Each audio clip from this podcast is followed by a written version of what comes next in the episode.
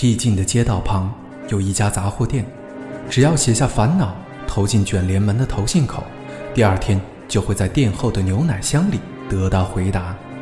因男友身患绝症，年轻女孩静子在爱情与梦想间徘徊。克郎为了音乐梦想离家漂泊，却在现实生活中寸步难行。少年浩介面临家庭巨变，挣扎在亲情与未来的迷茫中。他们将困惑写成信，投进杂货店，随即奇妙的事情竟不断发生。生命中的一次偶然交汇，将如何演绎出截然不同的人生？欢迎收听《解忧杂货店》，日本推理小说天王东野圭吾作品，雪雁播讲。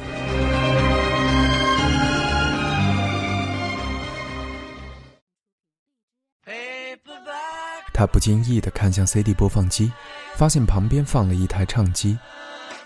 你也会放黑胶唱片吗？他问妈妈桑。偶尔会应老主顾的要求播放。是这样，可以借我看一下吗？不用播放没关系。好啊。妈妈桑说完，走进吧台内。他很快走了回来，手上拿了几张黑胶唱片。虽然还有其他的，但我放在家里。说完。他把唱片放在吧台上，浩介拿起其中的一张，是 AB Road，比 Let It Be 更早推出，却是披头士实质上最后一张唱片。四个人走在斑马线上的唱片封套十分有名，几乎变成了传说。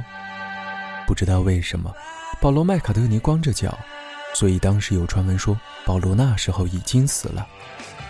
好怀念哦，他忍不住嘟囔道。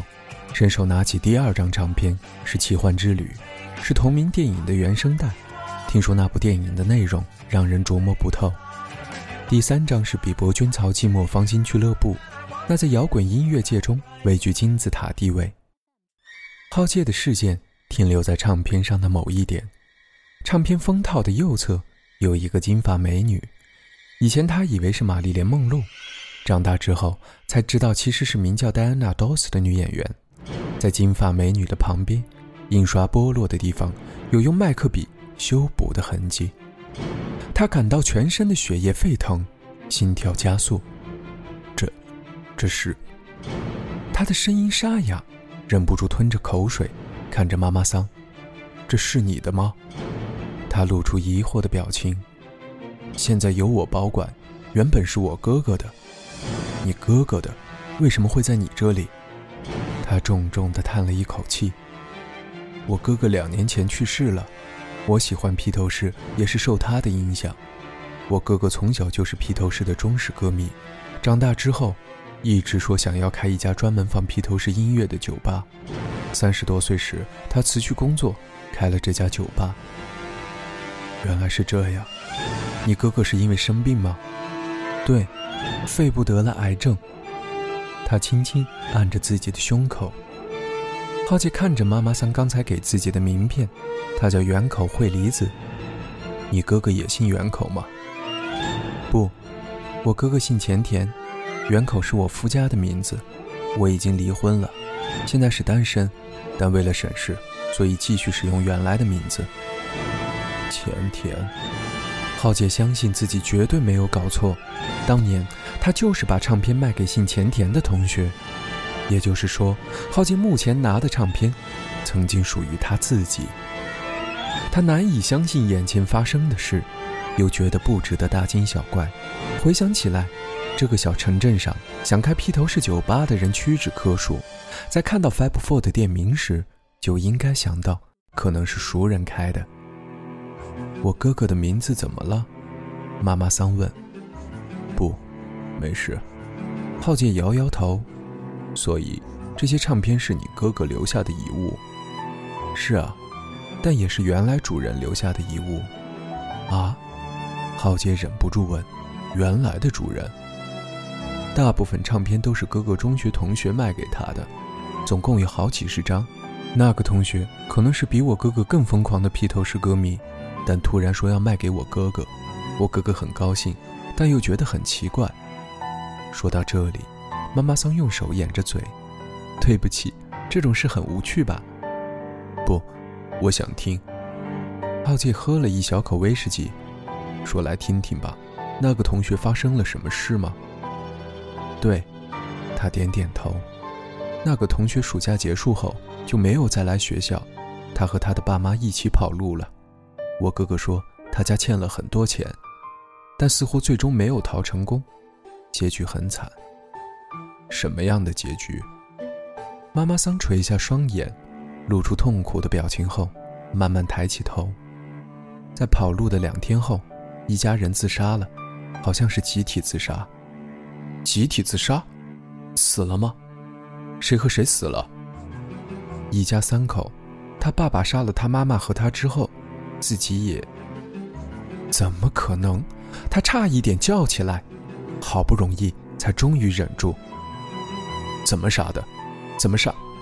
他的太太和儿子的。详细情况我也不太清楚。好像是先让他们吃安眠药睡着，然后把他们从船上推下海。船上，听说在半夜偷了一艘小船去了海上，但他爸爸没死，就回到陆地上吊了。那两个人的尸体呢？有没有找到他太太和儿子的尸体？不知道。妈妈桑偏着头，我没问那么多，但他爸爸留下了遗书，所以才知道另外两个人也死了。哦浩介喝干了威士忌，对妈妈桑说：“再给我一杯。”他思绪一片混乱，如果不靠酒精的力量麻痹神经，根本无法保持平静。即使找到了尸体，应该也只找到了季美子的。但只要遗书上写他杀了妻子和儿子，即使没有发现另一具尸体，警方也不太可能怀疑遗书的内容。问题在于，真信为什么要这么做？浩介回想起四十二年前的事，那天晚上，他在富士川休息区躲进了运输公司的卡车载货台，逃走了。真信和季美子发现儿子失踪后，一定很烦恼，该怎么办？要忘记儿子，按原本的计划继续跑路，还是去找儿子？浩杰猜想应该是前者，因为他们根本没有方法可以找到儿子。但是他们并没有选择这两种方法。他们决定一起自杀。妈妈桑把酒杯放在他面前，浩杰拿起酒杯，轻轻摇了摇，冰块动了一下，发出轻微的声音。也许真信他们之前就曾经考虑过全家一起自杀这个选项，当然是作为最后的手段。但是浩杰采取的行动让他决心付诸行动。不不光是真信，他应该和季美子商量后决定这么做的。为什么要偷船，把季美子的尸体沉入大海？只有一个理由，就是他们用这种方式伪装成同时杀了儿子，在茫茫大海中，即使找不到尸体，警方也不会起疑。当他们决定自杀时，首先想到了浩介。当他们死了之后，儿子会怎么样？也许他们无法想象浩介如何生存下去，但是可能想到了会舍弃何九浩介这个名字和经历。既然这样，身为父母的自己就不能妨碍他。所以，他们从这个世界带走了何九浩介这个人。警视厅少年课的刑警，儿童福利所的职员，以及其他很多大人都想查明浩介的身份。但是没有任何人能够查到，因为何九浩介这个中学生的所有资料早就被删除了。浩介想起跑路之前，母亲季梅子走进他房间时说的话：“不光是妈妈，爸爸也把你放在第一位。只要能够让你幸福，我们可以付出任何代价，即使奉献生命也不足惜。”原来那番话并不是说谎。这代表，因为父母的成全，才有今天的自己。浩杰摇着头，喝着威士忌。不可能，因为有这种父母，自己才吃了原本不需要体会的苦，甚至舍弃了自己原本的性命。今天的生活全都是靠自己的努力换来的。然而，后悔和自责也涌上了他的心头。因为自己逃走，导致父母没有其他的选择，是自己把他们逼上了绝路。在逃走之前，为什么没有再次向父母提议，不要跑路，一起回家，一家人重新开始？你怎么了？听到声音，他抬起头，妈妈桑露出担心的眼神看着他。你好像很痛苦。不，他摇摇头，没事，谢谢你。他低头看着手边的信纸，重新看了自己写的文章后，内心感到很不舒服。他觉得这封充满自我满足的信没有任何价值，甚至缺乏向自己提供咨商者的敬意。什么人生还是必须靠自己的双手去开拓？如果没有自己轻视的父母付出生命的代价。根本不知道自己会有什么后果。他翻过信纸，撕得粉碎。妈妈桑尖叫了一声：“对不起，我还可以多坐一会儿吗？”浩介问。“好啊，没问题。”妈妈桑对他露出微笑。他拿起水性笔，再度看着信纸。也许浪氏爷爷的建议才是正确的，只要全家人在一条船上。就有可能回到正轨。他回想起回信中的这一段：因为自己逃走，所以那艘船失去了方向。这封信该怎么写？该写出事实真相，说自己没有理会浪氏爷爷的建议，逃离了父母身边，导致他们自杀了吗？不能这么做，不应该这么做。他立刻否定了这个想法。虽然不知道当年何九浩杰一家人自杀的消息在这个城镇讨论了多久，但会不会传入浪氏爷爷的耳中？会不会想到可能就是自伤者保罗列侬一家人？也许会后悔建议保罗列侬跟他的父母一起走。今晚的活动是为了悼念浪氏爷爷去世三十三周年。既然这样，就必须让在天堂的爷爷安心。虽然公告希望自伤者实话实说。